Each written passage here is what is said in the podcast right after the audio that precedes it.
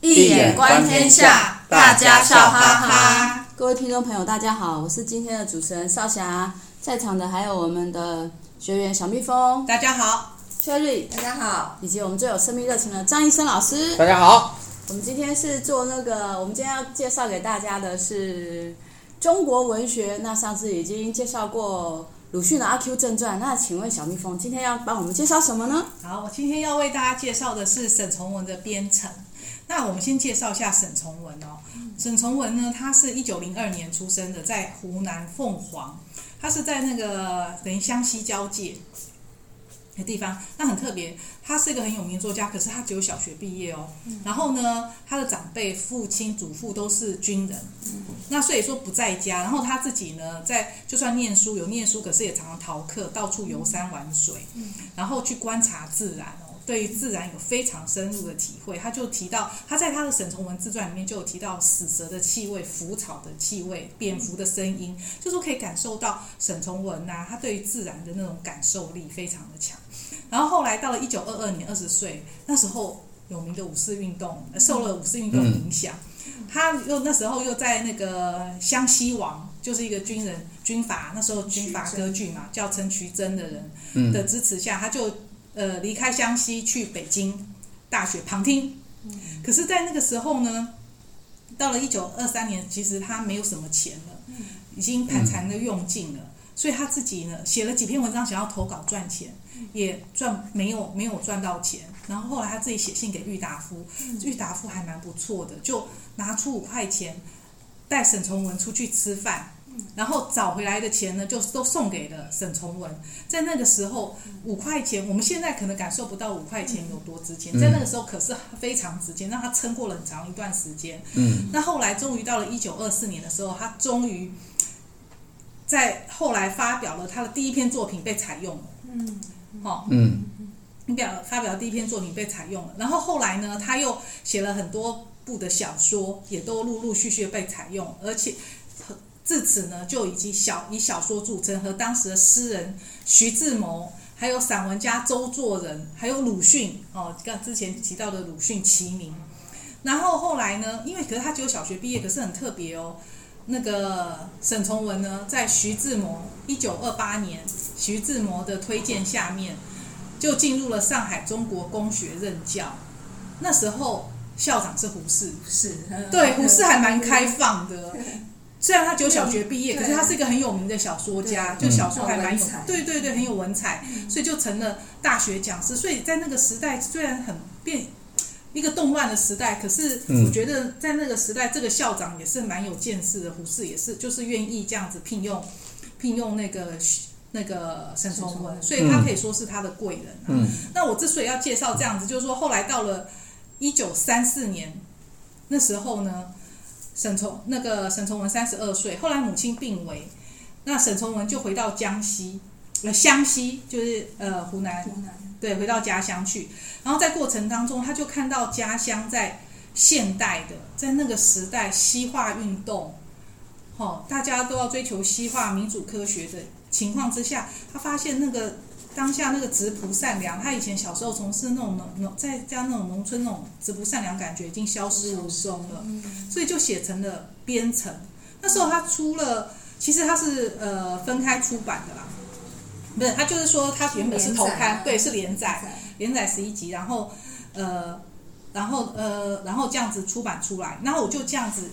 刚才介绍完沈从文之后呢，我这样大概介绍一下《编程》的内容。编程的内容，其实在这里面，我我我可能就先讲一下，就是编程其实它是一个在川湘交界的一个小镇茶童的背景，小镇茶童的背景。然后呢，其实在这个作品，我先讲一下好了啦，可能先请老师也说明一下，因为其实我刚才介绍的过程当中啊，我呃就是说有提到说，其实编程就是。它的特色是描述那个湘西的一个一个一个。我觉得你这边比较可以注意的就是一个西南文学的问题，就是说沈从文的边城，如果我们从一个文学人类文学的啊、文类学文类 genre 文类学的角度来看的话，这属于西南，因为我们知道西南的话啊啊、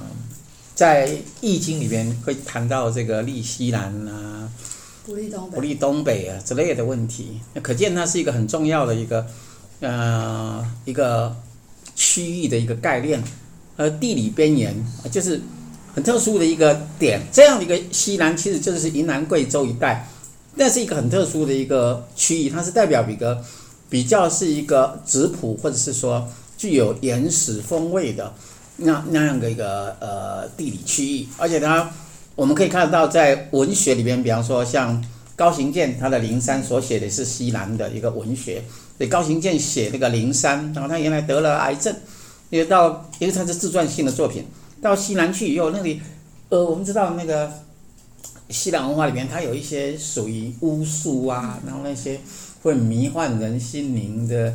女巫啊，那那那些，所以它的就是巫的这个的巫的一种巫文化的一个一个呃一个象征。我一说在里边，他进去西南以后，你看他的书写非常的特别，他的书写就是高行健在灵山里的书写也非常的特别啊。你看我以前讲过高行健的灵山呐、啊，就是说他基本上的结构很很特殊，很特殊。他两张书写，一个写写他个人单数偶数。一个一个写史，一个写个人的经验，所以两个东西穿凿起来是阴阳结构的一个文学的一个呃著作。所以高鑫的作品被拿到是我们华人第一个拿到诺贝尔文学奖。那是事实上，呃，沈从文也被提被马悦然提名这个诺贝尔文学奖嘛，是吧？对对对。所以基本上，那这一在这一点上的话，其实是就是西南这个文学本身那个呃中文院的那个。啊，学者也有提做对西南文学专门论西南文学的这样的一个一个文类，我觉得是非常重要、非常有意思的东西，这样子。嘿，对啊，老师刚才提到那个马，呃，他被马悦然提名，其实那时候真的是很有机会，沈从文很有机会获得诺贝尔文学奖，可是因为诺贝尔文学奖不颁给那个已经过世的人，所以那时候他已经过世了。几个月而已。对对对对对对对对对，对，被失去了。对啊，所以可见沈从文这个作家其实。他真的蛮有实力的。然后这个时候呢，所以我们来讲一下他的编程，他的内容。编程的内容呢，其实他他那时候呃，就是在讲呃茶桐这个地方有一个渡船，渡船的呃爷呃爷爷跟他的孙女相依为命。然后呢，在那边的时候有个船老大，船老大有两个儿子。那船老大其实也非常的四海。非常的照顾地方上的人，然后那个呃老爷爷跟孙女，老爷爷其实他们那个渡船呢是官府会给他薪水，所以说渡船他帮忙渡呃在当地的交通嘛，帮忙渡船渡人过去，人家都会有时候会付钱，可是那个老爷爷非常的耿直，他说我已经拿了官府的呃薪水了，我不收钱，他就坚持不收，还一直要退还给人家，然后那在这过程当中，其实那个呃船老大两个儿子都喜欢上了那个。翠翠，翠翠，对，喜欢上那个孙女翠翠，然后他们两个就想要，呃，就用当地的一个风俗，就说，哎，来来唱歌，看谁比较比赛，对对，看谁能够赢得翠翠。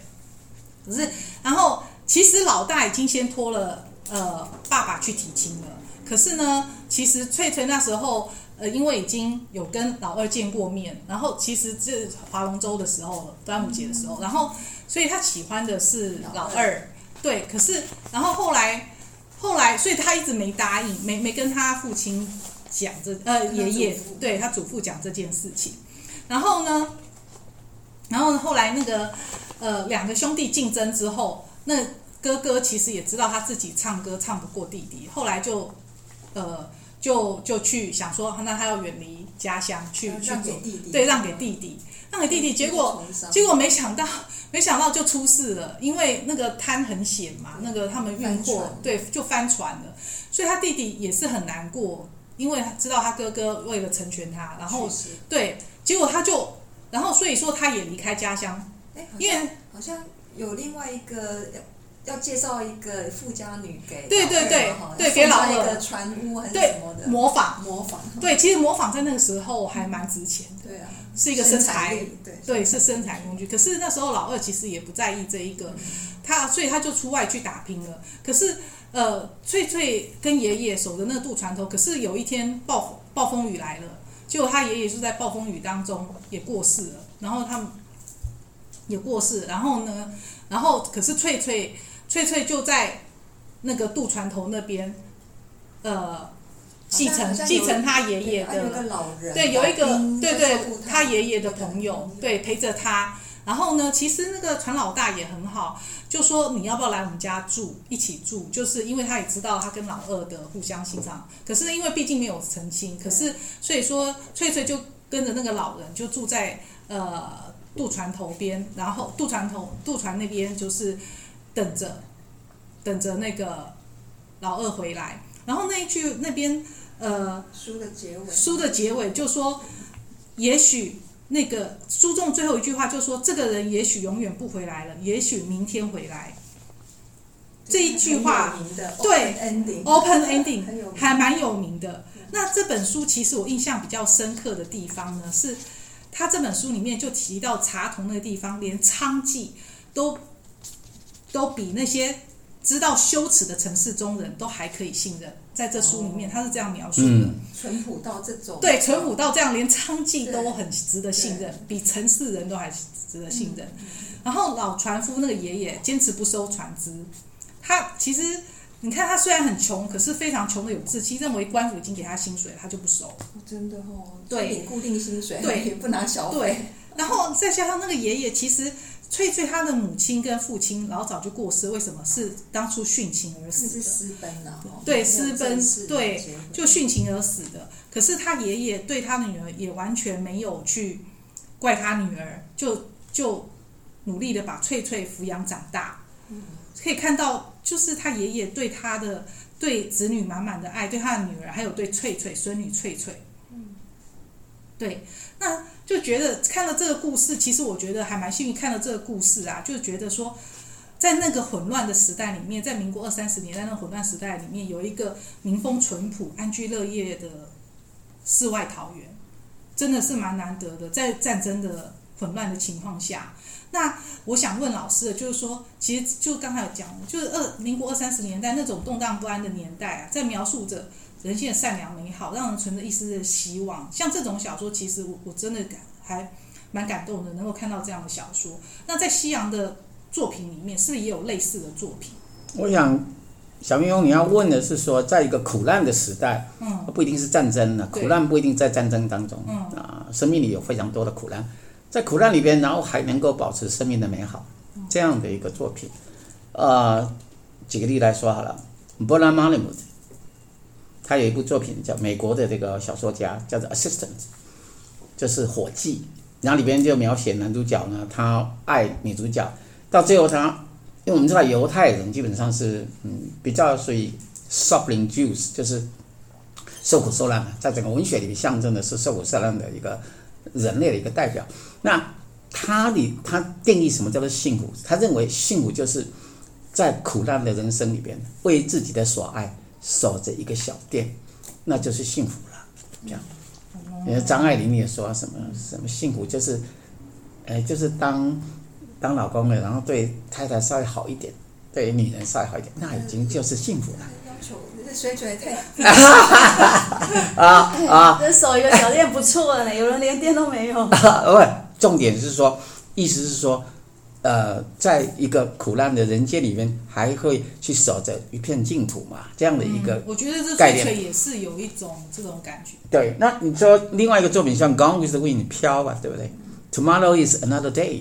呃，它的 ending 对不对？无论发生什么事情，明天又是全新的一天。那里面当然，在票里面，你看那个黑人对主人的忠心有没有？还有这个女主角虽然是啊、呃，他男主角离她而去嘛，可是呢，他回到自己的家园，因为他深信大地土地，它永远是一个生生不息的力量。所以这个概念非常的重要，就是你只要还能够守住自己的文化传统的根，那么。回到自己土地的怀抱，文化的，那个叫什么？文化的家乡，文化的家园，那么就可以得到一个生命的再生的力量。其实，对一个面对一个所谓的就是呃 modernity 啊、呃，就是现代性，现代性所带来的西方文化带给华人文化那种摧毁性的力量。因为西方文化跟华人文化在本根上、本质上就是不一样的东西。那，比方说华人文化，它很注重。啊，家族啊，人际的关系是不是？他很重视的是安定的东西。可是西方文化我是，西方文化本来就是一个海洋文化是一个变动的文化，是一个不稳定的文化。那因此，它其实向外它不会回根，它基本上是一个相反的东西。因此，当它那个而且大家族、大家庭跟小家庭的这种差异性的人性、人与人之间的关系，那西方文化是很疏离的，华人文化是非常的 close、非常的 intimate、非常的亲密的一种这种这种关系。在这个被取代的当下，即使是不只是一个严格上来讲，也不只是一个武士的时代，到今天更严重了。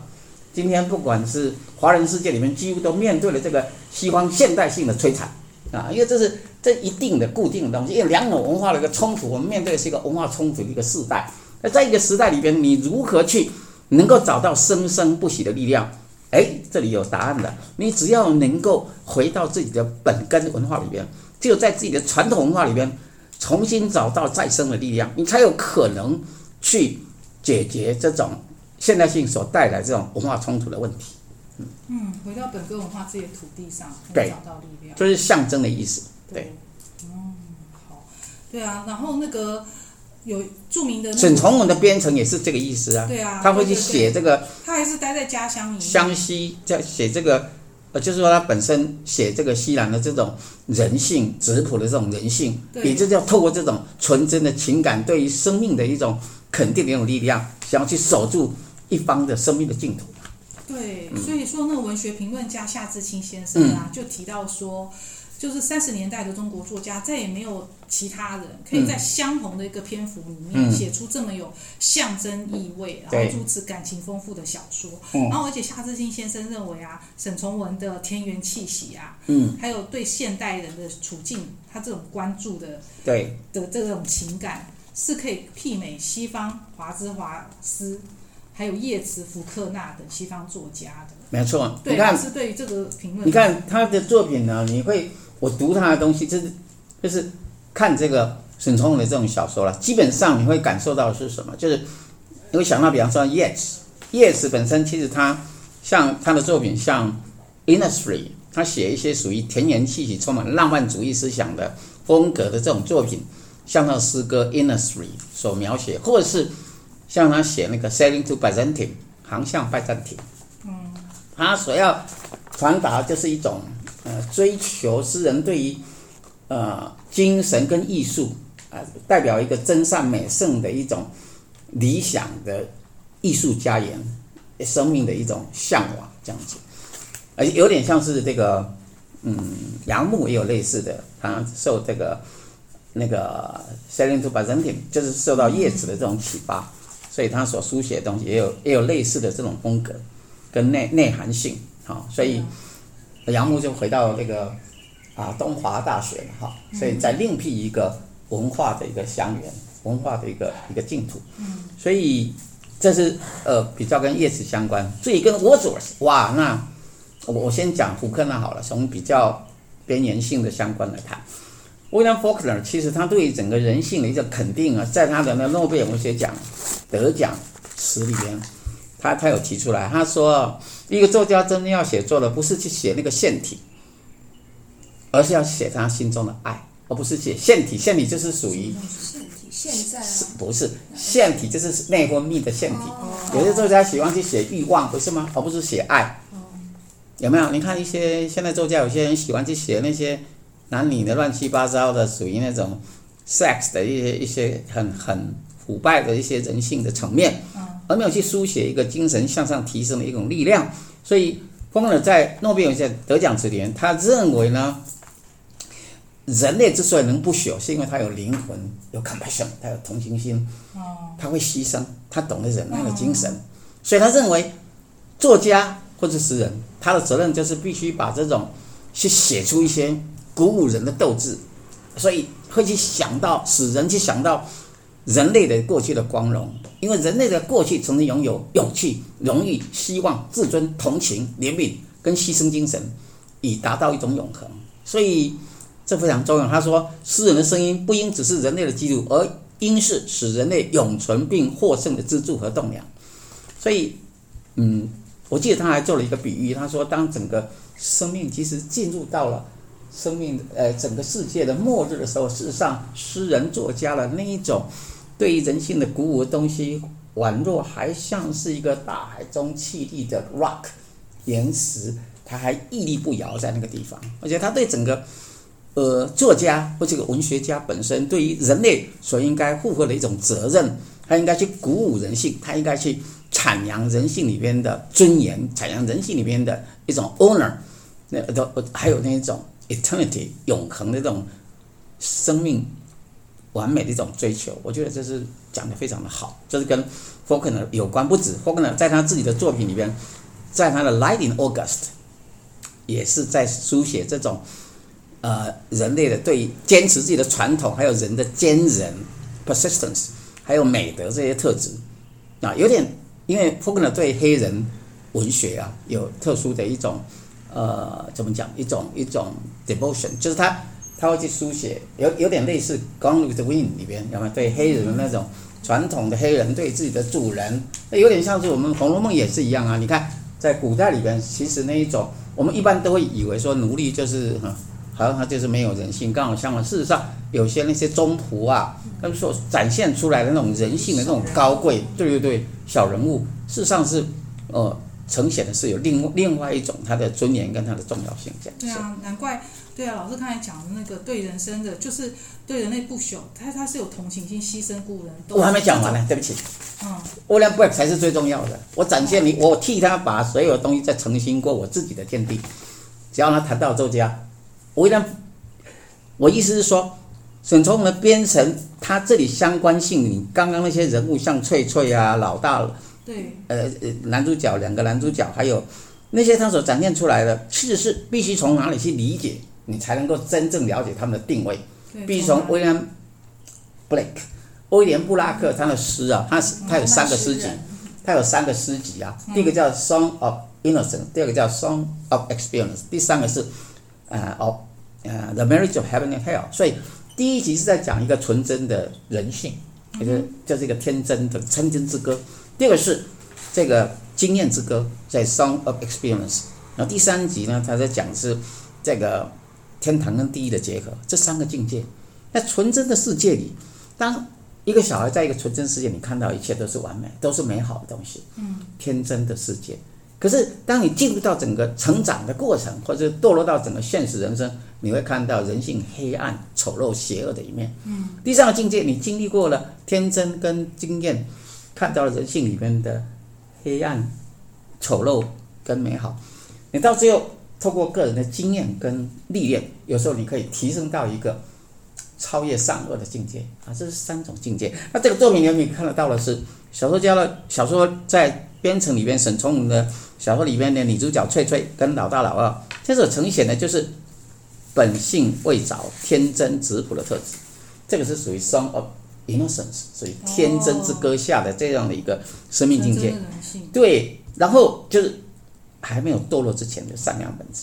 而那个你看到了，那个尽忠职守还包容一切的爷爷，对对吧？还有照顾穷人、慷慨四海的船老大，对，就比较像是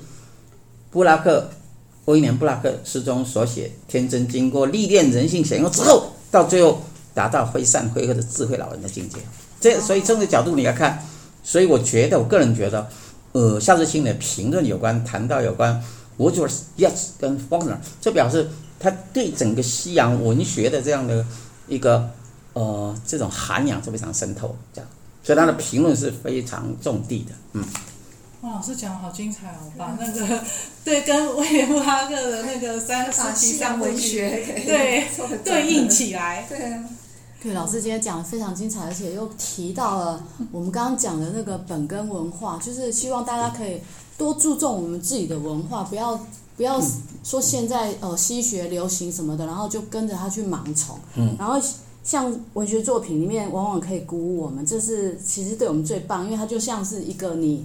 永远跟在你身边的朋友，你随时可以去里面截取一些对你很重要的鼓舞的话语跟精神的力量。那今天节目时间的关系，我们节目就到这边。就差不多结束。那跟大家预告一下，老师即将要出版新书。刚刚不是有说吗？书你书是你永远最好的朋友。老师现在要提供大家一个最重要的朋友。老师的新书《当代华人格物的理论与实践》，那古书里面都有讲格物，但是没有方法。但是在这本书里面，老师会把方法教给大家。那听众朋友，赶快填写节目叙述里的订阅链接，新书发表会就一定会通知你，一位难求，先抢先赢哦。那今天非常感谢我们的小蜜蜂，还有 Cherry 以及我们张医生老师。那听众朋友，我们下周见喽，拜拜。拜拜。